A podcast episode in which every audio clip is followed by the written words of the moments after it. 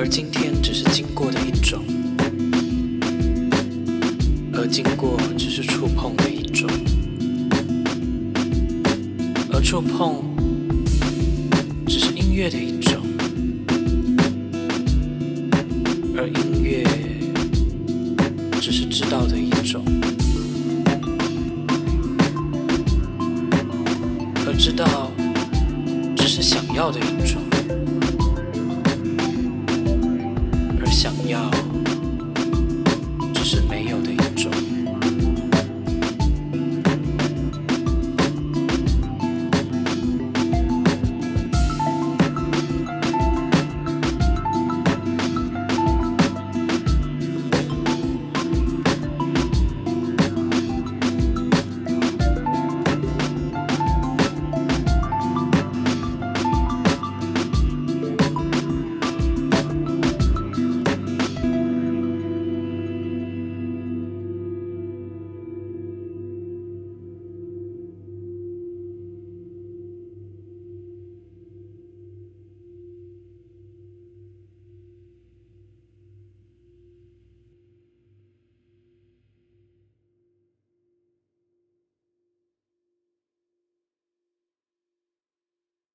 二零二三高雄世界诗歌节将迎接国内外诗人齐聚在高雄，